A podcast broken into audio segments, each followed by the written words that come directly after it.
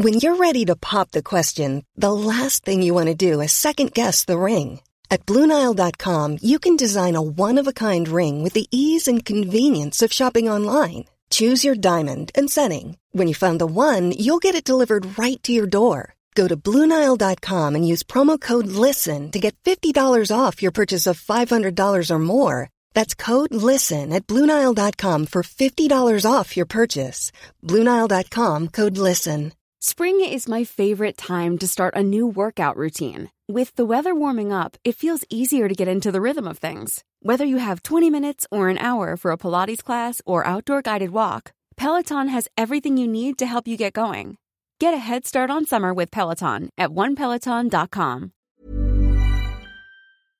Hola, hola, hola gente, muy bienvenidos a un nuevo episodio de Historias que Molestan. ¿Cómo están? ¿Cómo les va la vida? Hoy les tengo un episodio súper, súper informativo, eh, que era un tema que me venían pidiendo también y se me iba pasando, eh, porque bueno, me estuve moviendo mucho igual y también para coordinar tema con, con la persona en cuestión, pero finalmente lo logramos. Hoy grabé un episodio con Franca Levin, que ella es una uruguaya que está actualmente en Australia con la Work and Holiday Visa, y lo interesante es que ella estuvo pre-pandemia quedó varada en la pandemia y ahora sigue ahí. Así que está buenísimo para que vean algunas cosas que estuvieron cambiando. También me di cuenta mucho el tema que claro, cuando yo estuve, yo estuve en 2015 y 2018 y claro, cuando ella hablaba de un montón de cosas yo las daba por sentado, pero me di cuenta que es todo muy jerga Australia y hay cosas que que uno sabe si es una Work and Holiday Visa. Entonces, lo que intentamos hacer en este episodio es como bajar un poco más las cosas a tierra para que puedan entender más o menos cómo es la dinámica de irse a hacer este tipo de visa. Eh, sobre todo ahora lo vimos oportuno porque Australia está como abriendo la puerta y diciéndole a la gente vengan porque no tenemos mano de obra, porque bueno, durante la pandemia mucha gente se fue y después Australia cerró tipo nivel Argentina que no podía entrar nadie, por lo cual ahora están desesperados para que la gente vaya. Así que este es un gran momento para ir a Australia si lo están pensando. Así que bueno, acá les dejo este episodio, espero que les sea súper útil y cualquier cosa obviamente ya saben dónde encontrarme, que es por email en historiasquemolestan.gmail.com o por Instagram en arroba. Y nada, eso, nos vemos en el próximo episodio. Hola, hola, hola gente, muy bienvenidos a un nuevo episodio de Historias que Molestan. Eh, me está dando un poco de vergüenza igual estar haciendo esto porque como me dijiste que tenés los podcasts estudiados, como que ya sabes lo que voy a decir. Pero bueno, estoy acá con Franca Levin, que es una uruguaya medio fan, aparentemente, no sé, eso me estaba diciendo, y mm, me está acompañando desde Australia y no sé ni dónde está y no quise saber y empezar a preguntarle para que esto no se grabe. Así que, Franca, ¿estás ahí? Estoy acá, Angie, ¿qué tal? ¿Qué tal? ¿Dónde estás? ¿En qué ciudad? Ahora sí me puedes decir. Estoy Estoy, qué ciudad, qué generosa. claro. en el medio. Claro. No, he estado en lugares peores, la verdad. Quiero una lanza por el lugar en el que estoy porque he estado en lugares peores en Australia. No estoy en el perdida en el desierto. Estoy en un pueblo que se llama West Wyalong, que queda, o sea, si ubicamos Sydney y Melbourne en el mapa, eh, queda como medio a mitad de camino, pero hacia el desierto. O sea, no tipo a mitad de camino si fuera en línea recta, sino estoy más o menos a la misma distancia de Sydney y de Melbourne, pero tirando hacia el medio. vale. siete horas de Melbourne y seis de Sydney, una cosa así. Tierra adentro. Tierra adentro. Muy bien. Bueno, Franca está acá para que hablemos de, de Australia, básicamente. Después podemos terminar hablando de cualquier cosa, pero la idea con Franca fue que ambas coincidimos que ahora que empezaron a abrir las puertas nuevamente eh, en Australia, que están dándole la Work and Holiday absolutamente todo el mundo, porque están desesperados, eh, coincidimos que la información que está dando vueltas por Internet igual quedó tal vez medio obsoleta por lo que fue la pandemia, ¿no? Todo lo que antes capaz funcionaba pre-pandemia no es lo mismo ahora. Así que Franca vino acá a, a iluminarnos, ¿no? Pero contanos un poquito sobre vos antes. Bueno, eh, yo soy uruguaya, como dijiste, y me yo en esto de que, Australia cambió mucho con la pandemia, lo pude ver porque estuve, o sea, tuve un año antes pre-pandemia y ver el mundo normal, y después vino la pandemia y bueno, todo un poco cambió, pero vi lo que fue la transición, digamos, la viví acá. Eh, yo me vine en, viajé en el año nuevo del 2018. Eh, Ajá a Nueva Zelanda primero. Estuve un mes en Nueva Zelanda de vacaciones, o sea, lo más incoherente que se le puede ocurrir a alguien. se te eh, fue absolutamente todo el ahorro habido para ver. No, imagínate, aparte, bueno, podemos ir hablando, pero es distinto cuando vos estás en estos países y estás laburando, entonces la plata tiene como otra proporción, digamos. Los mismos mil dólares en la cabeza de quien ahorra en Sudamérica no son los mil dólares de quien está acá laburando. Entonces, tal cual. Eh, eh, cambia mucho la percepción, pero bueno, yo estuve un mes de vacaciones en Nueva Zelanda viajando con un amigo y de ahí me vine a Australia. Y ahí hice mi primer año de Work and Holiday en Australia en el año 2018 2019 estuve todo el año en el sudeste asiático. Arranco el 2020 en el sudeste y entro a Australia por la ventana antes de que cierren las fronteras. ¿Ya eh, tenías la, segunda visa? Tenía el segundo año de Work and Holiday aprobado. Em, Genial. Y bueno, entré, entré, sin saberlo, o sea, todo se dio como muy de casualidad. Se dio la casualidad de, o sea, como que se alinearon muchos planetas, digamos, ¿no? Pero yo sentí la necesidad de venirme a Australia porque ya me estaba, tipo, los ahorros estaban en, números alarmas, se habían prendido las alarmas, y dije, bueno, me voy a Australia de nuevo a ahorrar, y, entré el 5 de marzo y tipo el 18, 19 cerraron las fronteras. Fue así. Sí, sí, sí. Boluda, qué fuerte. Bueno, igual te la diste un año en el sudeste, o sea. Sí, viva Australia, ¿ves? Viva Australia, viva Australia.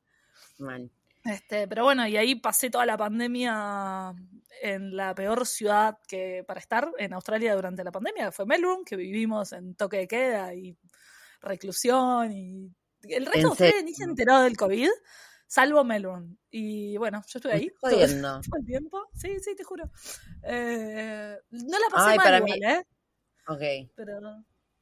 Yo es como que amo Melbourne. Para mí Melbourne es la mejor ciudad del mundo, pero claro, no la viví en pandemia. Melbourne amo Melbourne, o sea, re fue mi segunda casa, pero fue la ciudad más afectada por, el coronavirus, increíblemente, o sea, fue alucinante lo que pasó. Eh, sí, después, o sea, ya con, como con la cuarta ola, ponele, se pudrió todo en Sydney también, pero fue distinto, porque ya había, todo el mundo estaba vacunado, o sea, no, no, fue, no fue lo mismo. Y las restricciones fueron mucho más laxas. En Melbourne llegamos a tener toque de queda, o sea, después de las 8 de la noche no podía salir de mi casa. Eh, que eso, o sea, en el resto de Australia no existía. Yo veía, me acuerdo de ver stories de una amiga que estaba en el Northern Territory, en un bar, todos en un bar, sin tapaboca, tipo, era como otra realidad. Y era, oh, vos, estamos en el mismo país, ¿qué onda? ¿Qué es esto? ¿Qué es eh, esto? total. sí, ahí tal, surgió la pandemia y una vez que terminó, me fui de la ciudad con objetivo ahorro, entonces estoy en el medio de la nada. Eh, nuevamente con, con, el proyecto viaje en la cabeza, Así que bueno, es, un poco en donde estoy parada en este momento. Qué bueno. Bueno, para, vamos, vamos, eh, vamos por partes entonces. En ese primer año, em, ¿cómo fue para vos conseguir trabajo? O sea, tu idea era trabajar en el campo, fábrica, lo que venga. Sí, yo llegué muy sin tener ni idea qué estaba haciendo, básicamente. O sea, yo me, en, ese momento me creía re con lo que estaba haciendo, pero me miro ahora a la distancia y digo, ah, pero qué boluda. O sea, las cosas que hice el primer año, sí, em, pero bueno, yo tenía, no tenía claro si yo quería estar otro año más en Australia. Yo, mi primer año a mí Australia no me, no me cerró, como, no, yo dije, no, acá todo, como que, había muchas cosas que no me gustaban, no me sentía cómoda. Y, fue como, no sé si quiero otro año, pero bueno, se dio la casualidad. No, por eso dije, no, no me pinta ser farm. Yo le tengo una fobia desproporcionada, que ahora estoy mucho mejor, pero en ese momento era muy, muy, muy heavy a, las serpientes. Entonces mm, tenía pánico de irme a hacer farm. Pánico, pánico, pánico con todo lo que son las serpientes en Australia. Eh, entonces yo dije, no, no me interesa hacer farm, entonces daba por descontado que no iba a ser un segundo año. Em, y bueno, las cosas, la, vida te lleva por caminos que son medio... Em, que no las planificás y en realidad una amiga consiguió trabajo en, una, en lo que es una roadhouse, una estación de servicio en el medio de la nada, que servía para eh, los días del segundo año. Porque con el pasaporte uruguayo también cuenta hospitality para lo que es tipo atención al turismo, em, para renovar el segundo año, pero tenía que ser por encima del trópico de Capricornio. Em, entonces, bueno, ella consiguió laburo y preguntó si yo podía ir. O sea, yo no hice nada. Y le dijeron, sí, sí, vení con tu amiga. Fantástico. Fui y hice los meses eh, de onda. Yo ahí en realidad quería ahorrar. Fue tipo el momento, eso, estuve cuatro meses. Claro, aislada. Sí, no, pero ese primer año, en realidad, tipo, los primeros meses me costó un poco hacer pie, me costó un poco entender la lógica del ahorro, y ahorré un poco de plata y me fui, tipo, a Samoa y Fiji un mes, en medio de mi primer año, en un delirio de quiero viajar, o sea, estaba desesperada por ir a otro lado, no voy a gastar plata en este país que todo es re caro, me voy a otro lado, como si Samoa y Fiji fueran re baratos, ¿no? Pero está, tenía ganas de ir. Pero Samoa y Fiji, boluda, o sea... Samoa y Fiji, no, fue tremendo viaje, estuvo buenísimo, pero claro, vuelvo a Australia y en cuatro meses ahorré lo que me sirvió para estar un año en el sudeste después. O sea, para cobrar dimensión. Para, em, igual te voy a cortar un segundo porque me estoy dando cuenta que, claro, yo, yo entiendo todo lo que me estás diciendo porque yo estuve ahí y yo sé cómo es y entonces entiendo, pero vamos, vamos a hacer la aclaración para la persona que nunca estuvo en Australia. Em, en Australia, y vos corregime igual porque lo que yo sé es lo que yo viví y ya mi primer año fue en 2015 y mi segundo en 2018, así que por lo cual ah, capaz hay cosas que cambiaron. Cuando uno va a Australia con la Work and Holiday Visa, tiene la posibilidad de, si hace, en mi caso con el pasaporte, bueno, argentino o el italiano también, eh, meses de campo, de trabajo en lo que es el campo, te da la posibilidad de extender un año más. Y creo que ahora hay un tercero incluso. Sí. O algo abierto. Sí, sí, sí. Genial. Que la misma modalidad. ¿No? Em, es así, en tu primer año son diferentes. Eh, si venimos a Australia con pasaporte argentino, chileno o uruguayo, que es en el que viene yo, eh, la visa es la 462. O sea, tienen como números. Si venís con pasaporte italiano, español, alemán, tipo un par de europeos, es la 417, creo. A chequearlo, pero creo que es 417. Eh, entonces, de, para extender un, o sea, para tener la posibilidad de quedarte un segundo año, en ese primer año tenés que hacer tres meses de trabajo que depende el código, ese código 362 o 317, qué trabajo califica o no. Ahora, con la pandemia, tengo entendido, y esto también, es que han habido algunas modificaciones. Yo como ya soy muy vieja y no puedo seguir pidiendo años de la Work and Holiday, la verdad es que no estoy muy interiorizada en los detalles que cambiaron. Pero en su momento era eh, los cuatro, o sea, los europeos, por decirlo así en términos generales, eh, tenían que hacer sí o sí trabajo de farm, pero podía ser en mm. cualquier lugar de Australia, o sea, no tenían restricciones en términos geográficos, y quienes teníamos la 462 podíamos hacer o farm u hospitality, que es el trabajo con el turismo, o sea, cualquier ahí es como que la rama es re grande, porque puede ser desde hoteles, restaurantes, café, eh, cualquier cosa que esté destinada al turismo, pero con la condición de que fuera por encima del trópico de Capricornio. O sea, si vemos el mapa Australia, el trópico de Capricornio corta bastante al norte. Eh, claro. Entonces era como ir hacia allá arriba. Yo dije, hacer farm en esta zona de 50 grados, la verdad que llenito de víbora, es que, claro, ahí, ahí donde están más las serpientes, boludo, claro. Claro. Dije, no, no. Pero bueno, mi amiga consiguió este trabajo en una estación de servicio que como servía comida, tenía como una parte de café y, comidas rápidas, calificaba como hospitality, como atención al turismo. Entonces, bueno, estuve, hice los tres meses, que en realidad yo me quedé más tiempo, hice cuatro meses y pico, para aprovechar que ya estaba ahí ahorrando plata, ¿no? Eh, y bueno, vale, eso extendí el segundo Explayame qué es una Roadhouse, porque yo también sé qué es, pero capaz la gente. Para mí es re, re, jerga de Australia decir una Roadhouse. Sí, parece que estación de servicio en el medio de la nada, que creo que es la, la descripción más básica que podemos entender. Eh, Australia sabemos que es un país gigante en el que hay muchísimos, o sea, rutas eternas donde no hay nada y bueno, hay muchos camiones, mucho transporte de carga, yo qué sé. Entonces, algo muy popular son estas estaciones de servicio, 24 eh, horas, literalmente en el medio de la nada o en pueblitos muy chiquititos, como era el que estaba yo, em, que tienen, son medio que, que, un de todo. Eh, porque bueno, estación de servicio eh, con todo lo que es tipo snacks y como una especie de mini super, digamos, a precios cósmicos, pero bueno, es lo que hay. Eh, claro, cuestiones de, yo qué sé, productos de limpieza, de higiene, la, la, la. Y después eh, tienen una parte en general, una parte más como de restaurante, eh, que también funciona 24 horas. Entonces, sobre todo muchos camiones que llegan a las 4 de la mañana, 5 de la mañana. tienen, son bastante populares, tienen mucho movimiento y y como en general son bastante en el medio de la nada, eh, el backpacker es como quienes, los dueños de estas estaciones de servicio tienen muchas dificultades en encontrar gente que quiera laburar ahí o que pueda trabajar ahí. Entonces, bueno, como, como sirven para los, las extensiones de las visas, muchos backpackers, muchos mochileros y mochileras, llegamos a esos parajes eh, aislarnos al medio de la nada.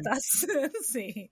Em, pero igual, claro, aclarar también em, que es buenísimo para el tema ahorro, porque justamente como estás en el medio de la nada, no te queda otra que ahorrar. Em, algo que pasa mucho en Australia es que conoces gente que se ahorró la vida y después se volvió a Argentina y se compró un terreno, y gente que entró y se fue con menos plata con la que llegó, porque ¿qué pasa? Que si te quedas, obviamente, en una ciudad eh, no sé, como Melbourne, como Sydney, o bueno, una ciudad dentro de todo más o menos grande, y salís, tenés un grupo de amigos y salís, la plata se te va, porque eh, Australia es muy caro.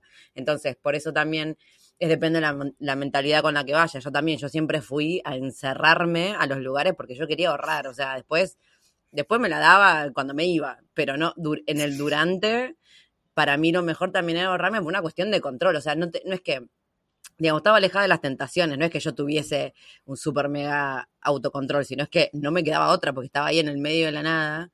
Eh, sí, por ejemplo, o no sé, estás, por ejemplo, en un camping y convivíamos, entonces, no sé, una vez a la semana íbamos al pueblo, al súper, y obviamente, sí, comprábamos cerveza, que ellos hacíamos fiesta, pero no es lo mismo comprar en el súper una vez por semana que salir de joda todos los días a un bar que te cobra la cerveza el quíntuple, por ejemplo. Entonces, estas roadhouse son famosas para, para aislarte y básicamente ahorrar porque igual no te queda otra. O sea, tenés que elaborar y ahorrar porque no tenés nada que hacer.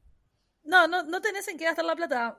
fantástico. Aparte, nosotras en esa, yo estaba con una amiga, con, esta amiga que fue la que consiguió, la que consiguió el trabajo en su momento, y el supermercado nos quedaba a 50 minutos manejando, a 100 por, a 100 kilómetros por hora en la ruta, y era en un pueblo que había un McDonald's yo detesto la comida, o sea, como que no, no, no es algo que me, que me genere nada, pero era, y había una piscina, entonces íbamos una vez por semana y era la salida, íbamos a la piscina y aparte nosotras trabajamos en el turno nocturno, trabajamos de 12 de la noche a 8 de la mañana, entonces salíamos a las 8 de la mañana, hacía un calor de morirse, nos íbamos a la piscina, a lagartear al sol, íbamos al súper y salíamos y nos comprábamos algo en McDonald's y volvíamos manejando, comiendo algo, y era la salida, era tipo el evento de la semana.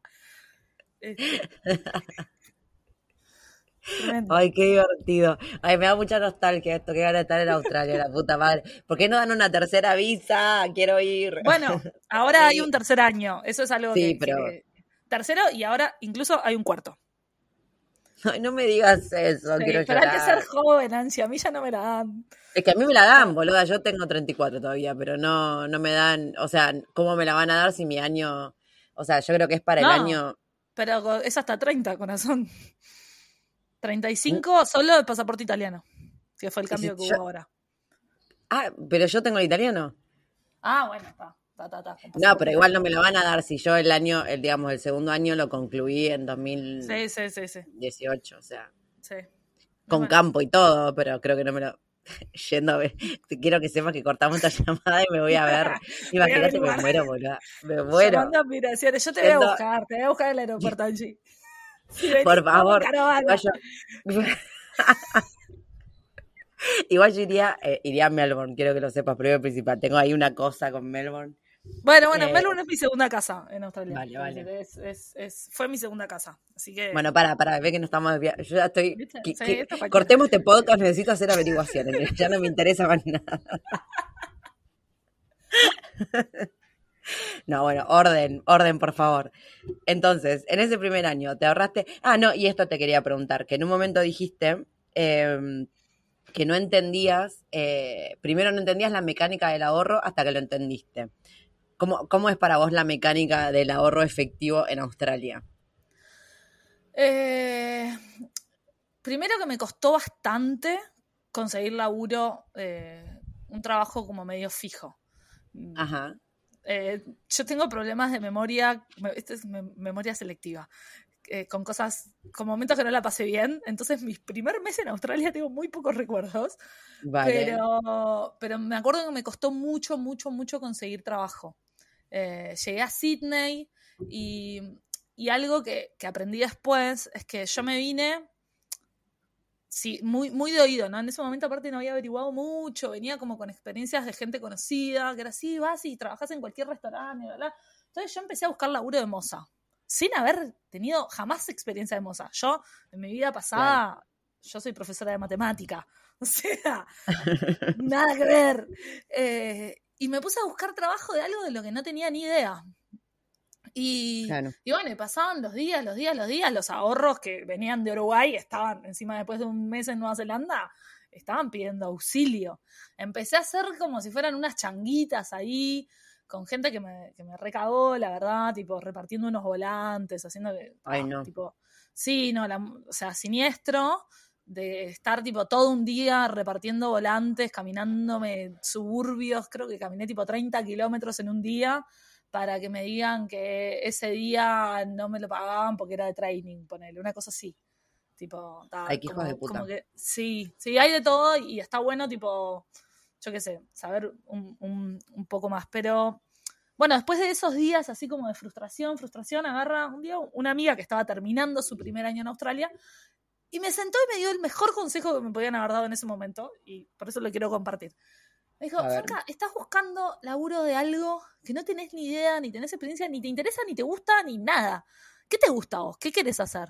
yo dije, bueno, hay preguntas existenciales. Nunca eh, nadie me había preguntado esto. Y yo dije, yo qué sé, boluda, soy profesora de matemática, pero no sé si puedo trabajar dando clase de matemática. No, pero te gustan, te gustan los chicos, te gusta, sí, me gusta trabajar con chicos. Yo trabajaba con adolescentes, pero trabajé mucho con niños también, trabajé en educación no formal, hice como recreación muchísimos años, entonces el trabajo con niños a mí me salía fácil. Claro. Y me dice, bueno, ¿y qué más? Y empecé, empecé a hacer como una lluvia de ideas de todas las cosas que me gustaban, apuntando tipo hasta hobbies. Eh, puse jugar al handball, me acuerdo que, hice como una lista. Jugar al handball, eh, me gusta sacar fotos, no sé, me gusta leer, como, ¿qué cosas te gustan? Bueno, está. ¿De eso qué sacamos? Bueno, sacar fotos, niños, yo qué sé. Al otro día conseguí trabajo de fotógrafa de niños en un en estudios de fotos en, que se armaban en los shopping. Y ese fue mi primer trabajo como formal en Australia. Y lo conseguí porque yo tengo, o sea, no me cuesta generar como un feeling con los niños. o sea, en ese momento me di cuenta que no era una cuestión idiomática. Yo qué sé, un nene de un año que no habla, o sea, no hay la barrera de inglés, español ahí. Más allá de que yo venía con buen inglés. Pero bueno, fue como darme cuenta, decir, che, ¿qué cosas puedo hacer? sacando lo que estudié, ¿no? Tipo, que, tal, tipo, venimos como con eso en la cabeza que, ay, lo que estudié en mi carrera, lo que voy a hacer toda la vida. Pero decir, che, ¿qué cosas me pueden como salir bien o, más natural? Y bueno, y fue tipo buscar, busqué tipo en los buscadores de trabajo acá, eh, niños, ok, trabajo con niños, la, la, la, fotografía de niños, esto, a vos mismo. Y al otro día me llamaron y al otro día empecé, tuve el training. muy fuerte. y después terminó siendo un trabajo que estuvo buenísimo porque mm, era como un estudio de fotos que se armaba en los shopping. Eh, eran dos semanas y después te mudabas de shopping. Dos semanas te mudabas de shopping, dos semanas te mudabas de shopping. Tenían varios equipos en Sydney, en Melbourne, en Adelaide, en las ciudades grandes, pero también tenían equipos que viajaban regionalmente. Entonces la manager me preguntó si yo me quería sumar a uno de esos equipos y básicamente vivir on the road, a la estrella de rock. Boluda, qué divertido. Entonces dije, sí, vamos. Y ahí no pagué alquiler. Entonces agarré todos mis petates, me llevaron, me pagaron el boleto de avión y me sumé a un equipo que estaba en Mildura, que es un pueblo de Victoria en el medio de la nada. Y empecé ahí. Entonces estaba dos semanas en Mildura, eh, viviendo y trabajando con las mismas chicas cerramos, tipo, el último día, aguardamos todo el set en un trailer, trailer enganchado al auto, y al siguiente pueblo. Dos semanas, y así recorrí un montón de pueblos de Australia que nunca hubiese ido. O sea. Boludo, muy zarpado, qué divertido. Sí, y fue un laburo re poco backpacker dentro de lo conocido, digamos. O sea, como de los típicos trabajos que la gente viene con la visa Work and Holiday a hacer. Ese era re distinto. O sea, no caía dentro del prototipo. Y fue de pensar qué cosas yo podría hacer. Claro, claro, esto decís, la lluvia de idea de tus capacidades que de la vida diaria, básicamente. Sí, y fue, fue el mejor consejo que me podían haber dado. Hermoso. No, no, y pero aparte. Que, fue mi amiga que me lo dijo. Eh, no, pero aparte como todo muy loco de que entonces, y al otro día lo conseguiste, ¿entendés? Como que era eso, estabas, claro, fuiste con la mentalidad medio trabada de decir, es lo que busca todo el mundo, entonces va y, claro, no, genial, amé. Eso, eso me parece que, está buenísimo, em, no sentir la presión de que hay que venir a hacer lo que todo el mundo hace. Otra cosa es el, tema farm y los requisitos para un segundo año. Bueno, está ahí más o menos todo el mundo cae en la misma bolsa. Pero darte cuenta que eh, podés.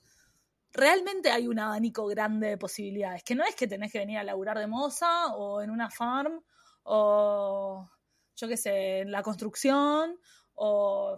No, hay como un montón de opciones y, y, todo. Hay que, hay que mirarse un poquito para adentro y analizar qué es lo que podemos hacer. Sí, o mismo también no es necesario que te vayas siempre a Sydney o a Melbourne, o sea, eh, Australia es gigante, o sea, y de todo. También eso, porque mucha gente es como que llega a Sydney, pero es que donde llegan todos, entonces también hay una, por más que quieras trabajar de moza, igual a veces capaz hay mucha demanda, qué sé yo, es como, ay, bueno, acaba de pasar una cotorra, no sé si se escucha. Este, yo creo que apenas llegás las ciudades nos dan un poquito de, de un espaldarazo que, que es un poco necesario. Y, y, acá entran otras cosas en juego. Yo qué sé, pongo un ejemplo para que se entienda lo que estoy diciendo. Eh, hace una semana en mi trabajo, acá, bueno, después hablamos un poco en el trabajo en el que estoy, pero estoy en lo que es una, la construcción de una granja de energía solar, de paneles solares. Y llegó un chico eh, argentino, Ariel, primer día, yo encima lo miro, no sabía que era argentino, y le digo a mi amiga, ¿y este quién es que está todo limpio? y bueno, ahí me dice, che, cuidado, la español, boluda. Y estaba de punta en blanco el chico, ¿entendés? con el flujo impecable, las botas impecables, y digo, ¿este caído del catre quién es? Bueno, ahí lo conozco, un fenómeno. Eh, hablábamos, yo qué sé, y ese mismo día, la empresa para la que trabajo, era su primer día. El loco acaba de llegar a Australia, venía tipo enseguida para hacer el trabajo regional para el segundo año. Es de estos recién llegados, ¿no? En este momento en Australia estamos los que estamos desde la prepandemia, entonces estamos recurtidos, o los que están recién llegando, como que no, no, no hay grises, digamos, ¿no? O estás hace un montón o acabas de llegar. Y, y bueno, este chico acaba de llegar a Australia, Primer día de laburo y la empresa al final del día dice, gente, acabamos de tener un problema con el contrato, em, nos sacaron la mitad de lo, o sea, como que el contrato se cayó la mitad, la empresa constructora como que va a contratar otra empresa para hacer algo de lo que estábamos haciendo nosotros, así que tenemos que despedir a 20 personas, entre ellos este chico que ese día era su primer día. No. Entonces, el pibe este, que recién llegó a Australia, que invirtió un montón de plata en comprarse la ropa eh, nueva de Labor, en llegar a este pueblo del infierno, que si no tenés auto es una tranza llegar acá, porque te tenés que tomar un tren y después un bondi y después otro bondi. de buscar un alojamiento y pagar el bond, que es como un seguro que te piden para cuando vas a alquilar un cuarto, como una semana de seguro. Es como toda una inversión que hizo para llegar y que te despidan. Y porque esto puede pasar en todos estos trabajos que son modalidad casual, em, la, ventaja para el empleador es que ellos te pueden echar en cualquier momento sin darte explicaciones. Es como, no te necesitamos más. Entonces, ¿por qué digo todo esto? Porque siento que en las grandes ciudades, Melbourne, Sydney, incluso Gold Coast o Brisbane, gente que va a Perth, pero bueno, está un poco más aislado, nos dan esa cosa de, bueno, tengo como, puedo achicar un poquito acá sin jugármela tanto, sin arriesgar tanto de irme al medio de la nada y no saber qué es lo que va a pasar. Entonces, yo por eso siempre digo que, bueno, capaz que al principio meter un par de semanas, un mes, dos meses con algún trabajito en una ciudad que nos permita tener un colchoncito de ahorros, eh, me parece que está bueno. Pero bueno, esa es como una opinión muy personal. Sí. Sí, creo que, claro, depende también de. A este chico, claro, le hubiera venido muy bien. También depende de si hiciste o no la visa, por ejemplo, antes en Nueva Zelanda, porque igual también tenés una noción de cómo funciona. Sí. Em, a mí me pasó, yo cuando llegué a, llegué a Sydney eh, y al otro día conseguí trabajo en un, también en una feria haciendo tatuajes, o sea, nada que ver, pero de, esas cosas. Y ahí conocí a una chilena y juntas nos fuimos al campo a las dos semanas. Em, y también, pero así de la nada, porque ella tenía un amigo que no sé qué, y, pero también fue un quilombo llevar y no, llegar y nos arriesgamos. Y yo, de hecho, una vez en el campo tardé un mes en conseguir trabajo, pero bueno, pero para mí lo que me pasaba es que en Sydney, yo en Sydney me quedé al final en un hostel, porque era esto, era, yo me quería ir, o sea, yo detesto las ciudades grandes, menos Melbourne, mm. obvio, viva Melbourne, pero, mm, pero a mí lo que, lo que yo veía es que, claro, o sea, en Sydney no te podías quedar, eh, esto que decís del bond, por ejemplo, sobre todo en ciudades grandes, es raro que alguien te alquile una habitación por dos semanas y después ves o un mes. O sea, si vos llegas a una ciudad y te van a pedir mínimo, ¿entendés? Mínimo un Spring is my favorite time to start a new workout routine. With the weather warming up, it feels easier to get into the rhythm of things. Whether you have 20 minutes or an hour for a Pilates class or outdoor guided walk, Peloton has everything you need to help you get going. Get a head start on summer with Peloton at onepeloton.com. Es mínimo y es mucha plata el alquiler de una ciudad que en el campo, o sea, yo en el, pan, en el campo pagaba creo que 70 dólares la semana en una cabin y en Sydney el hostel, lo había, el hostel compartido le había pagado 160. Una cosa sí, bueno, eso igual es una de las tantas cosas que ha cambiado con la pandemia. Ah, sí, a eh, ver. Sí, porque los, Cuéntamelo todo. Em, hay una crisis grande, como hay una crisis grande a nivel inmobiliario en los pueblos chicos. Por ejemplo, en el pueblo este que estoy yo, que es en medio de la nada, me sale más caro alquilar acá que alquilar en Melbourne, por ejemplo. Boluda. Sí, y, y, es una batalla campal para conseguir una habitación. Hay gente que trabaja conmigo, que vive en otro pueblo, que viaja todos los días una hora. O sea, sumadas a las 12 horas de trabajo, tiene que viajar una hora de día, una hora de vuelta todos los días.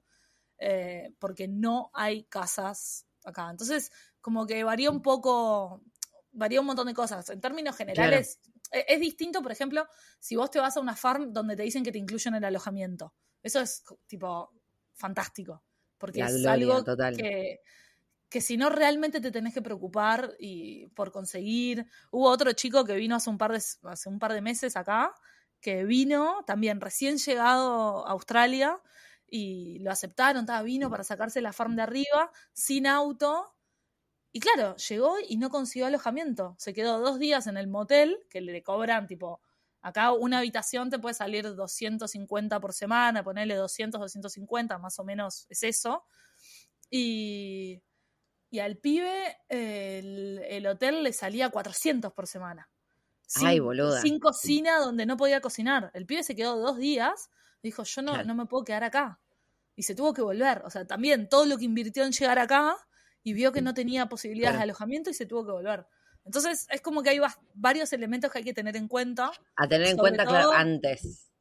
antes, tipo, de irse al medio de la nada. O sea, como que irse al medio de la nada está buenísimo, pero hay que tener ciertas cuestiones en mente. Si tenés gente conocida que te cuenta cómo es el pueblo, si sabés, o sea, si primero y principal, si el empleador te provee de alojamiento, así te lo descuente o no, pero saber que eso está resuelto. Si eso no está resuelto, bueno, ¿cuáles son las opciones?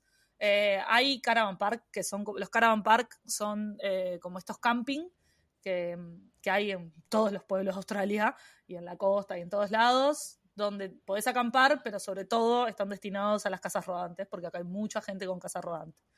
Entonces, estas, estos caravan park muchas veces tienen también lo que son las cabins. Bueno, las claro, ahí donde, ahí donde yo me quedaba. Claro, pero en una cabin, por ejemplo, para que vos pagas 70 dólares la semana, para que te hagas una idea, Estas cabin de este pueblo en el que estoy yo, la más barata sale 400 dólares la semana. ¿Qué? Sí, boluda. Por eso te digo que las cosas cambiaron. Realmente Dios. Bueno, Sí. pero me aumentaron los sueldos, quiero creer. ¿Cuánto, cuánto te, te están pagando la hora? Un poco. A mí acá, lo- los sueldos en la pandemia aumentaron, eso sí, Vale. em, en términos generales. El sueldo mínimo también aumentó por ley. Creo que está en 21 ahora, 21, 22 la hora. Eh, en su momento, por ejemplo, en mi primer año, un sueldo promedio de farm estaba en los 25 dólares la hora. No sé si más o menos es lo que vos- tenías. 25, 26 capaz. Yo ahora estoy en una solar farm que paga más, es real, y eso siempre fue Sí. así. Em, a mí me pagan 36 la hora. Entonces, hay una diferencia. Eh, millones. Va millones con de dólares. millones. Te vas con millones hasta que se te rompe el auto y te querés matar porque Hasta que, sí, 3.000 cosa que pase. Sí. Este, pero bueno. Ahora el promedio te diría en una farm, yo qué sé, de fruta, verdura, yo qué sé, capaz que andan los 26, 27 la hora, más o menos. Después depende si te incluye el alojamiento, si no. Y las solar están. Después está el tema si es con penalties o es flat rate, que eso también es una distinción. Yo cobro 36 flat rate, o sea, yo las horas extra, los domingos, los sábados, todas las horas valen lo mismo. Hay, las sola- hay otras solars que te pagan 31, 32 la hora, pero con penalties. Entonces, a partir de las 8, de la hora 8, o sea, de- después de las Sí. 8 horas cada día, cobras por 1,5. Y yo qué sé, los sábados, capaz que las primeras dos horas son por 1,5 y las siguientes son dobles. Y si trabajas los domingos también son dobles. Eh, como cosas así. Entonces ahí también tenés como una diferencia. La diferencia, claro. Pero sí, Igual durante la pandemia aumentó. Sí, Aumentó, aumentó todo. todo. Pero igual, aumentó todo. Bueno, pero aumentaron la- las cosas, pero aumentó el sueldo también. Eh, no, que te había preguntado, igual nos fuimos por las ramas, pero estuvo muy interesante. El tema del ahorro. ¿Qué, qué es lo que cambió en tu mentalidad? O sea, ¿cómo, cómo ahorrabas antes y cómo estás ahorrando ahora? A mí me, eh, me costó un poco. eh, bueno, en ese trabajo que yo tenía, el, el de las fotos, era buenísimo porque no pagaba alojamiento y no pagaba transporte, entonces lo único que pagaba era comida. Y ahí Claro. pude como ahorrar un montón y entender que era como que la dimensión de la plata cambia muchísimo cuando estás acá. Eh, entonces, yo qué sé, si ahorras 300 Calculás dólares todo por, por semana, hora, básicamente. pero por- en- si ahorras 300 dólares por hora, por, por hora, ojalá, 300 dólares por semana, que en cualquier otro, yo qué sé, en Argentina, en Uruguay, sería un montón, acá no es nada. No. O sea, es como, estás ahorrando poco. Em, a mí me pasaba que, claro, yo como que no entendía mucho y en el hostel no me sentía como, cuando recién llegué, ¿no? No me sentía cómoda por cocinar, entonces me compraba algo de comida hecha y yo qué sé. Y así sin darte cuenta, eh, no tenía auto, usaba transporte público en Sydney, gastaba una banda en transporte público. El transporte público en Sydney es carísimo. Mm. Eh, y yo sentía que, que la plata se me iba, así como, como me iba a tomar una cerveza con unos amigos y de repente gastaba 50 dólares. Yo qué sé, un par de Sí. cervezas, algo para comer y fuiste. Entonces, como que te descuidas un poquito y se te va la plata. No te das cuenta y se te va, se te fue. Mm. Eh, entonces, como que aprendí bastante a, a decir, bueno, está, en mi cabeza, cuáles son los gastos que tengo fijos, cuál es el margen que tengo para birrita, jodita, juntada, y bueno, cuál es mi objetivo de ahorro. Entonces, la dinámica del- de cómo yo me organizaba cambió un montón. A- a estar en esos pueblos del infierno, como cuando estaba en la estación de servicio, me servía muchísimo para ahorrar, porque es lo que decías vos, no había, na- no había ni en qué gastarla. Entonces, yo tipo, apenas cobraba, que acá cobras por semana, que eso también es algo que te organiza muchísimo. Cobras Ay, por semana o mal. por quincena. Yo ahora estoy cobrando por quincena y la verdad que no me gusta. Pero bueno, eh, en muchos lugares cobras por semana. Entonces yo decía, bueno, mi objetivo es ahorrar tanta plata esta semana. Yo qué sé, en su momento era 600 dólares. Ta, entonces, estos 600 dólares que acabo de cobrar los paso a la cuenta de ahorro. Vos tenés la cuenta como con la que pagás en la tarjeta y dentro de tu cuenta del banco tenés una subcuenta que es como el chanchito. Entonces, decís, bueno, paso estos 600 dólares y vivo con esto. Entonces es, ok, sobrevivo con esto, con lo que hay. Eh, fue más como la organización mental de, otra forma de, cobrar. Yo en Uruguay vivía sola, laburaba, o sea, como que venía de una vida ya independiente, pero mi organización era distinta a lo que tuvo que ser acá. Entonces me tuve que adaptar un poco y aprender a cómo se organizan las cosas acá. Sí. No, esto que decís de, claro, que en Argentina o en, o en Uruguay ahorrar 300 dólares la semana es una banda. O sea, ahorrar tipo, ya la palabra ahorrar. es, ahorrar es, un montón. ahorrar es un montón, eh, tipo, y 300 dólares al mes, privilegiados al mes. Sí, sí, sí, sí. Em, y claro, en Australia pasa eso, se cobra mucho, entonces igual, a ver, es depende de lo que uno quiera hacer nosotras, porque, va, intuyo vos estabas en la misma, yo era ir a ahorrar para viajar. O sea, si uno quiere ir a vivir normalmente una vida, pero está buenísimo que ahorres solo 200 dólares a la semana, o sea, porque te la pasaste de jode, qué sé yo, es como entender que igual, entender cómo funciona la, la, plata allá, porque también pasa eso, o sea, al estar, la economía es una cosa totalmente distinta en ese país, es como... Sí, es un mundo paralelo. Acá es un mundo paralelo. Es un mundo paralelo y, y, entenderle la onda cuesta un montón, porque claro, de repente vos ves que te sobra plata, que venís de un país donde la plata no te sobra, al contrario, siempre te faltaba, que si ah, te dan ganas de gastarla toda, después si no, bueno, no para y aparte para entender, y para mí está buenísimo esto de, cobrar por semana, me ayudó a mí también a organizarme un montón. Sí, o sea, cobrar por semana era una gloria. Es otra cosa, es otra cosa, y, y, es todo como mucho más a corto plazo, y también el incentivo, para mí eso fue clave en mí, sí, total. Eh, el incentivo de que estás en el medio de la nada, pero a ver, la dimensión del medio de la nada para que se entienda, voy a poner un ejemplo. En donde yo estaba en la estación de servicio, el pueblo se llamaba Dingo, en Queensland, lo pueden googlear. Un día, muy aburrida, agarré el auto, que no era mío, era del trabajo, pero me lo daban. Eh, dije, voy a contar cuántas casas hay en este pueblo, porque yo necesito saber. Y conté 14 casas. Ay, 14 casas, el pub, que es infaltable, el bar tiene que estar. Sí, siempre. La escuela, la oficina de correo y la estación de servicio donde yo trabajaba. Claro, ¿qué, ¿qué, ibas a hacer ahí? Y una cancha de tenis, perdón, la cancha de tenis era muy importante. Eh, lo máximo, o sea, lo más cercano que tenía era el Blackwater, el pueblo este en el que íbamos al súper, que quedaba 50 minutos manejando. Eh, y eso no era nada, o sea, hay gente que está muchísimo más aislada. O sea, que, entonces te entra como, como una desesperación, ¿viste? De, che, ¿qué, qué, qué hago? ¿Qué estoy haciendo acá? Entonces el, el incentivo semanal de que te entren mil dólares en la cuenta, en, ese momento yo cobraba mil dólares, así, clavado, 993, no sé. Entonces, la semana. La semana. Por una semana 38 horas, no hacía horas extra. O sea, trabajaba cinco días a la semana, ocho horas eh, que computan. Ese es otro detalle de Australia, que la hora de almuerzo no se cobra. O sea, computan 7.5 por cada ocho horas trabajadas. Entonces eran 38 horas por semana. Yo cobraba mil dólares, ya descontándome el alojamiento. Ellos, mi trabajo me lo daba y me lo descontaba. Boluda, podía estar ahorrando 800 la semana, básicamente. Sí, sí, sí, más o menos. Eh, ahorraba, sí, 700. En un momento descubrí las compras por internet igual y fue un camino de ida. Ay, no. Fue terrible.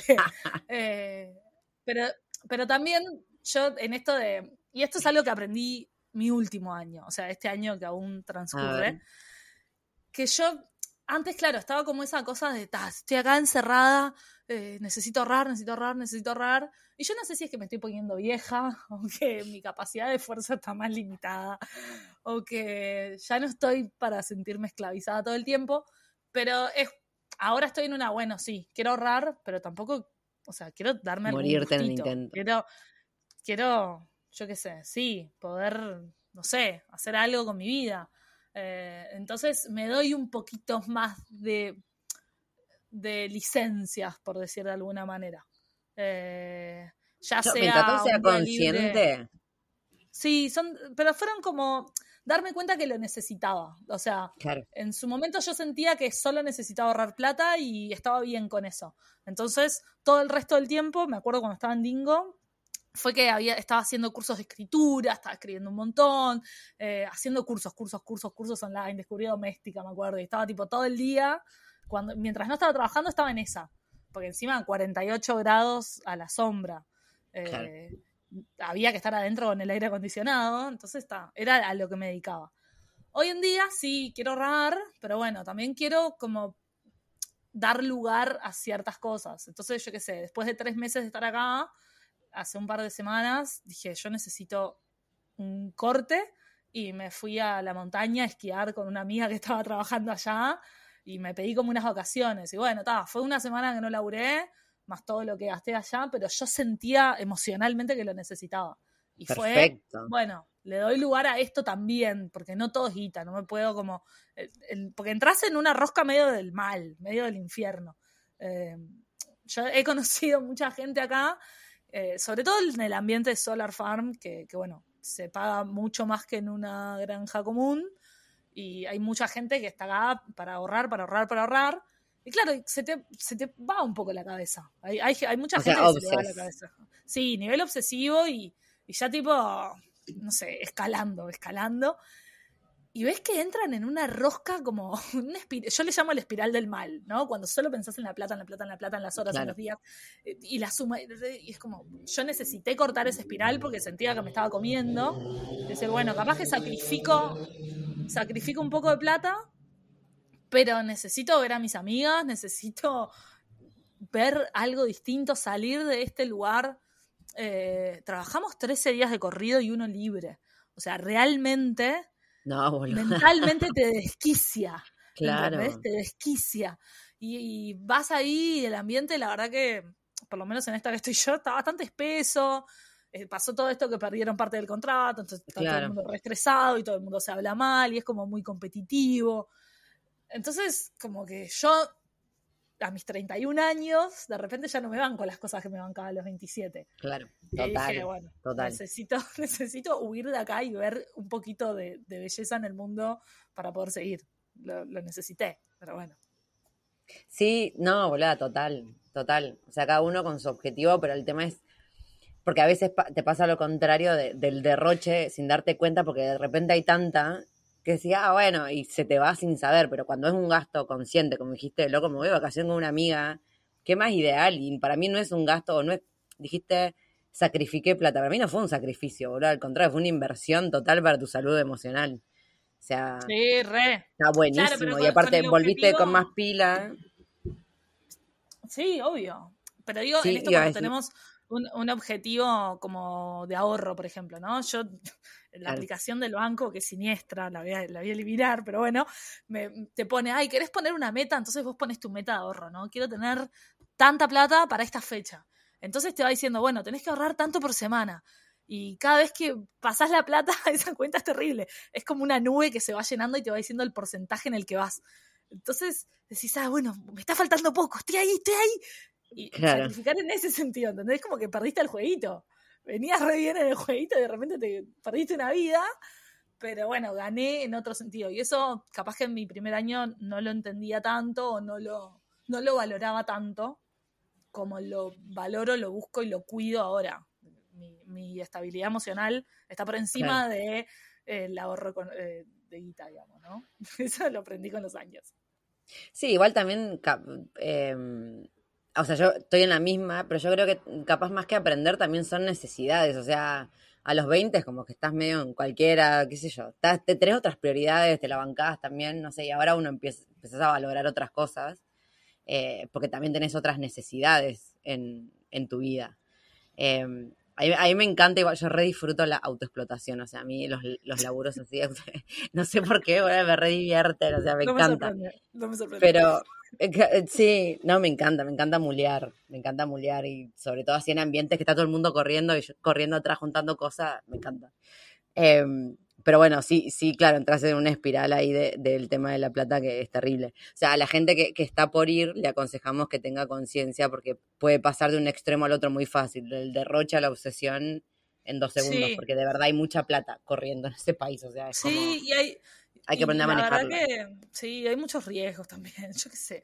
Este, es, realmente los números tipo de guita te, te, rompen la cabeza. O sea, yo cuando le digo a mis amigos allá, a mi familia, con mi hermano hablaba hace poco de, lo que podía ahorrar por semana y me decía, oh, boludo, eso es un disparate. ¿Entendés? Sí, ta, no tengo vida. O sea, me, me pasan a buscar a las 6 de la mañana y vuelvo a las 6 de la tarde. Estoy todo el día al aire libre, cagándome de frío, mojándome con la lluvia, eh, sin posibilidad de hacer absolutamente más nada. Entonces está todo destinado a, a decir, bueno, tal, la meta de- del ahorro. Pero la realidad es que los números acá son ridículos, ridículos. O sea, yo cuando estaba en Uruguay, si quería cambiar un teléfono, tenía que ahorrar meses, meses, meses, meses, yo qué sé, o comprarme una compu. Puf, año, año y medio. No, todo en, cuotas, boluda. Eh, O sea, a- la a mil famosa cuota. Claro, acá yo no existe para nunca. en cuotas. No, no existe tipo, la cuota. No existe la cuota. O sea, No. por poner un ejemplo, a mí se me rompió el auto hace un par de meses, se me rompió, es un decir, manejé en una ruta inundada y lo destrocé, lo ahogué. Claro. Eh, O sea, hacete cargo, lo rompiste, no se lo rompió, rompí. lo rompiste. Sí, me hago cargo, me hago cargo, fui una boluda importante y lo rompí y bueno, y el auto se descartó y me compré otro. Eso en, en Uruguay es impensable. O sea, no existe, pero salía más caro arreglarlo que comprarme otro. Eso también es otra cosa, otro capítulo aparte del mundo de autos en Australia. Sí, que mal. real- realmente son baratos.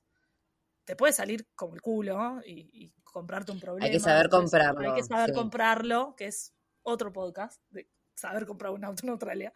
Sí, pero, total. pero bueno, eh, eso allá es imposible. No, no, o sea, se sabe que Australia es como, te da mucha posibilidad económica, pero hay que saber, hay que saber usarlo y saber hacerlo también. Sí. Em, bueno, vamos a ir cerrando, porque si no ya vamos a estar como Horas. mucho tiempo. Pero sí, sí, sí, porque encima eso, van saliendo nuevos temas, ¿entendés? Como Sí, que, ah. Pero no, te quería preguntar, ¿qué otras cosas cambiaron? que sentís que cambiaron o que estaría bueno mencionar entre la, la Australia pre-pandemia y la Australia post? En cuanto a ir a vivir así como con la Work and Holiday. Em, hay como algo mm, que es más perceptivo mío, capaz, no sé.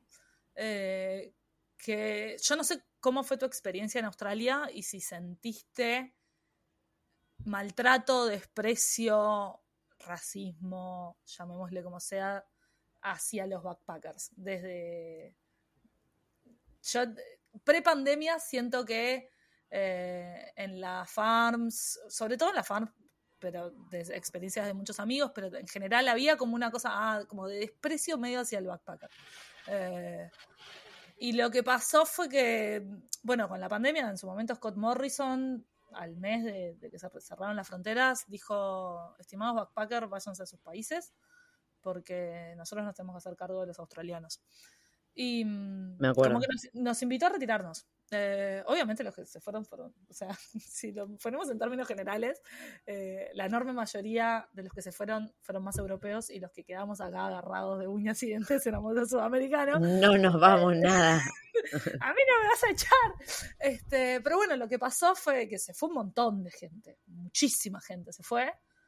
Y el queridísimo Scott Morrison tuvo que dar marcha atrás meses después, dándose cuenta que la economía de Australia depende de la mano de obra backpacker. Sí. Eh, hubo, me acuerdo, fue noticia mundial, creo, eh, en noviembre del 2020, o sea, ese noviembre del primer año de la pandemia, que le- muchas, muchas granjas tuvieron que no cosechar y prender fuego la producción porque les salía más barato hacer eso que, que no tenían alternativa, digamos, no tenían gente que pudiera eh, recolectar toda, to- toda la producción. Les daban incentivos de hasta 6 mil dólares a los australianos para que vayan al, al campo a trabajar dos meses. Además de lo que cobrarían, ¿no? Eran como incentivos de un punch. Em, y eso y, y le- fue una crisis tremenda. Eh, entonces, como que hoy en día yo siento que hay un, un mayor respeto, valor, cuidado y como que está un poquito más cuidada la cosa con respecto al backpacker.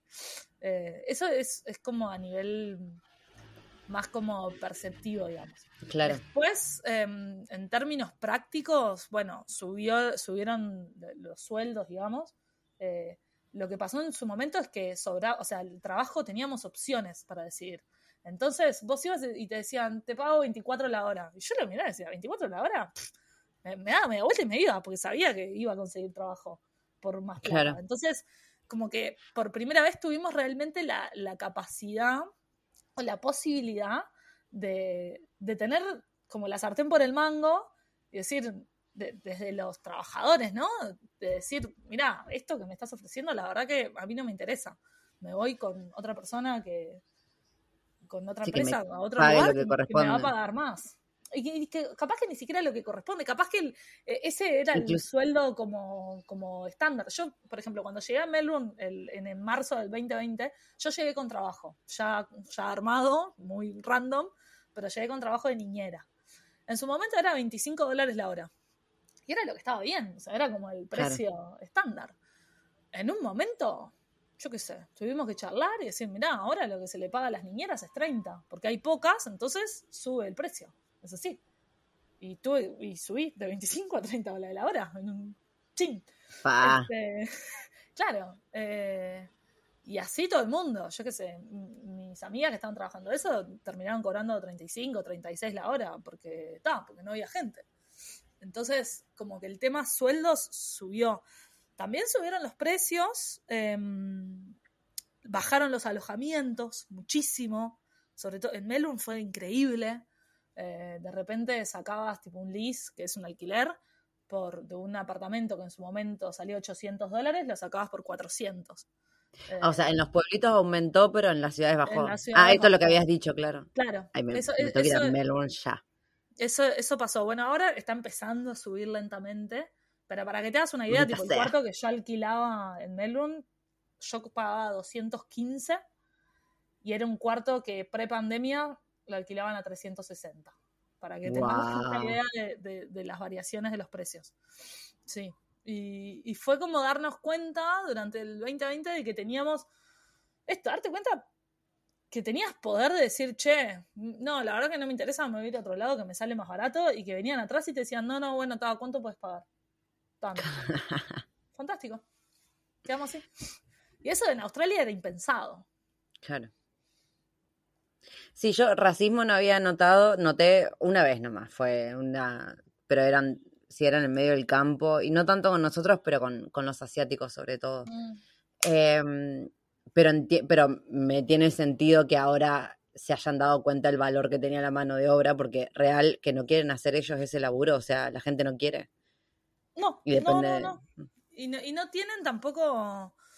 Eh, bueno, hay, como muchas problemáticas, sobre todo en, los pueblos más del interior.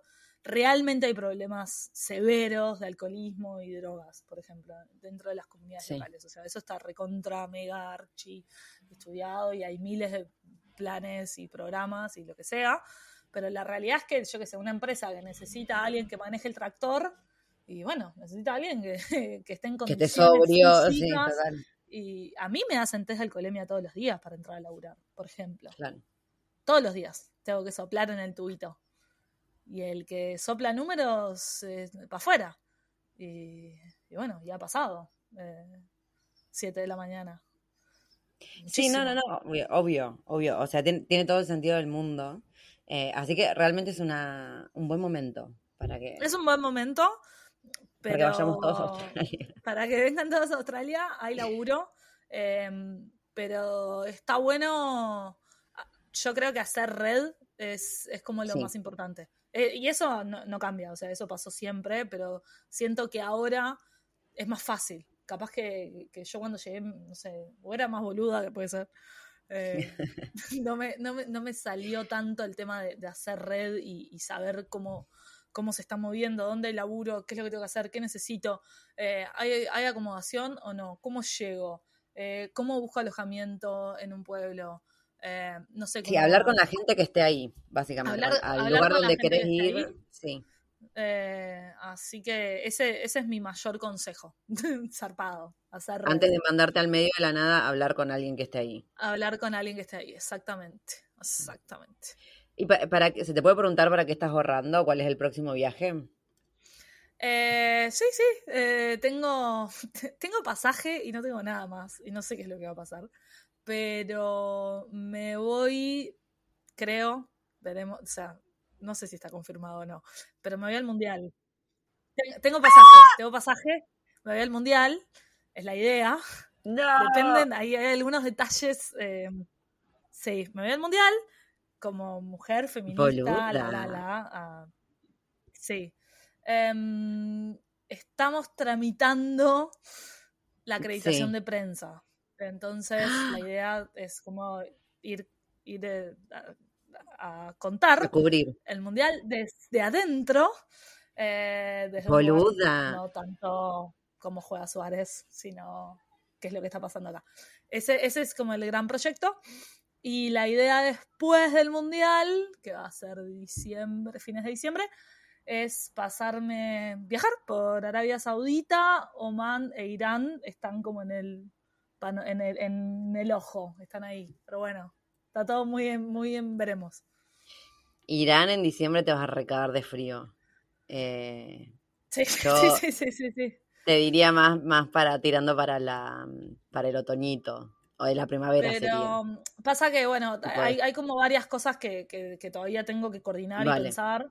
Em, no sé si vuelvo para Australia o ya no. Entonces, si vuelvo para Australia, tampoco es mucho tiempo el que me puedo ir, porque yo, bueno, ahí entran como temas de visas. Yo sigo en Claro, la Beijing sí. Visa.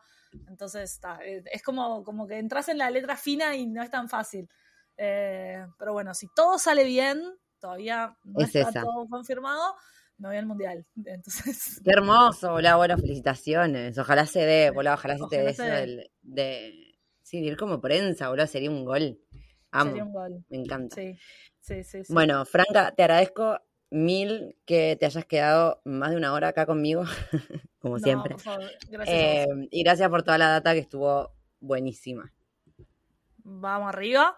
Eh, gracias, Angie, y también felicitaciones por todo lo que haces. Para mí es un orgullo eh, formar parte de tu podcast. Mamá, si estás escuchando, quiero que sepas que llegué. Ah, quiero que sepas que llegué. Eh, me siento realizada.